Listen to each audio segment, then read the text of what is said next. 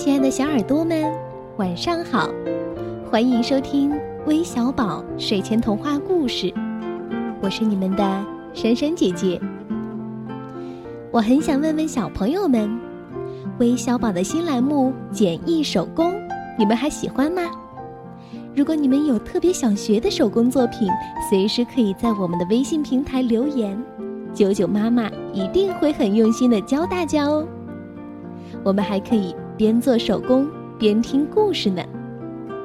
那今天珊珊姐姐要为大家讲的这个故事啊，是由默默小朋友点播的布莱梅乐队的故事，同时要将它送给同样点播故事的胡家俊小朋友，一起来听听吧。从前有一匹驴子，它辛辛苦苦的为主人干了一辈子。当他老了，没有气力再去磨坊里磨麦子的时候，主人便打算把它杀掉。驴子知道了，就决定逃到不来梅市去，想在那里当一个音乐家。路上，他看见一条猎狗躺在路边打呵欠。驴子问猎狗为什么躺在这儿，狗说：“因为它老了，再也不能跟主人去打猎了。”主人要打死他，他是逃出来的。驴子邀他一起去不来梅当音乐家，猎狗和他一起上路了。走不多远，他们看见一只猫坐在路边，脸上充满忧愁。驴子问他有什么不称心的事儿，猫说他的年纪大了，牙齿钝了，不能捉老鼠了。狠心的女主人要淹死他，他逃了出来，却不知到哪里去。驴和猎狗要他一起去不来梅当音乐家，猫听了很乐意，三个落难者一起上路了。他们走了一阵，在一个农庄门前看见了一只公鸡在痛苦的叫喊。驴子问他为什么，鸡告诉他们说。今天有客人来，女主人准备杀了他招待客人。趁现在还没死，他要大声叫喊。大家认为公鸡有天生的好嗓子，就邀他一起去当音乐家。于是他们四个一同朝不来梅走去。这天夜晚，他们在森林里过夜，驴子和狗躺在大树下。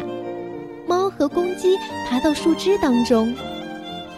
公鸡在临睡前朝四面张望了一遍，望见远处有一点灯光，估计那儿有房子，就建议伙伴们去那儿住。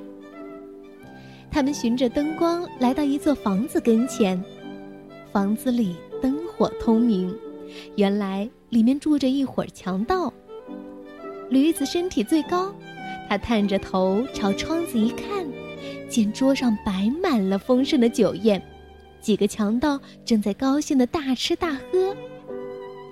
驴子、狗、猫和公鸡都已经很饿了，非常希望能吃到这些食物。于是，他们开始商量怎样赶走强盗。办法终于想出来了。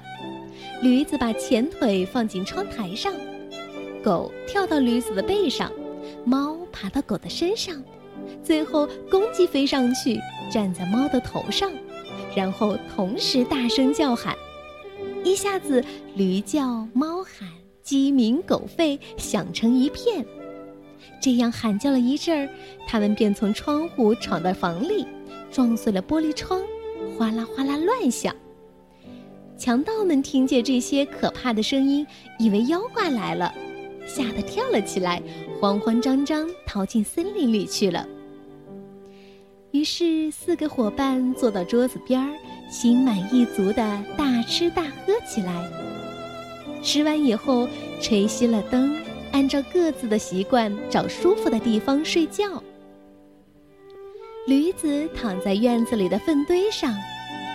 狗睡在后门口，猫趴在炉灶的热灰里，公鸡蹲在屋梁上。因为他们赶路赶得太疲乏，很快就睡着了。半夜里，强盗头子从远处望见屋子里没有灯，就派一个强盗到那儿去侦查。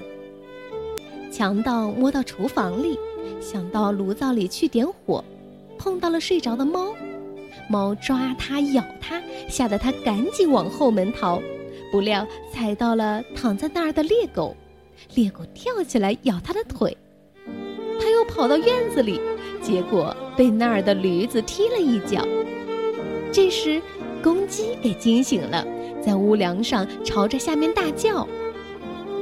强盗逃回去向头子报告：“哎呀呀呀！屋子里有巫婆，还用长指甲抓我的脸，嗯门口有个人还用刀子戳我。哎呀呀呀呀！